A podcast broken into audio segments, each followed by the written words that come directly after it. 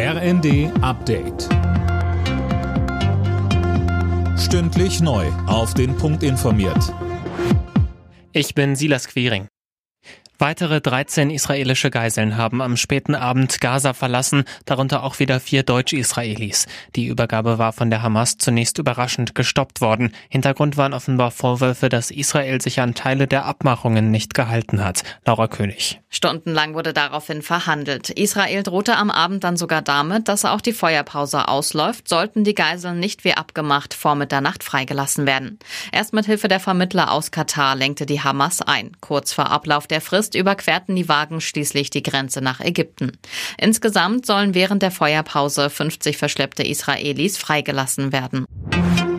Beim Bundesparteitag der Grünen in Karlsruhe haben sich die Delegierten beim großen Streitthema Asylpolitik hinter die Parteispitze gestellt. Die grüne Jugend hatte gefordert, sich nicht mehr hinter Asylrechtsverschärfungen zu stellen, wie zuletzt auf EU-Ebene. Außenministerin Baerbock nannte es dagegen einen notwendigen Kompromiss.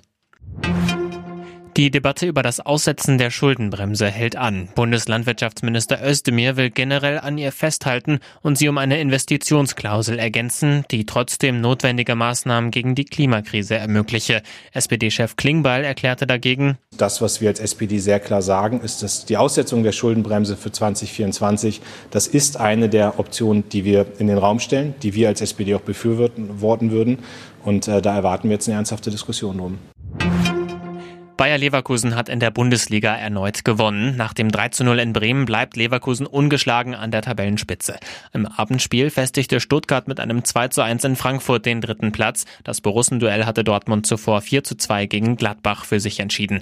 Außerdem spielten Union Berlin Augsburg 1 zu 1, Freiburg Darmstadt auch 1 zu 1 und Wolfsburg Leipzig 2 zu 1.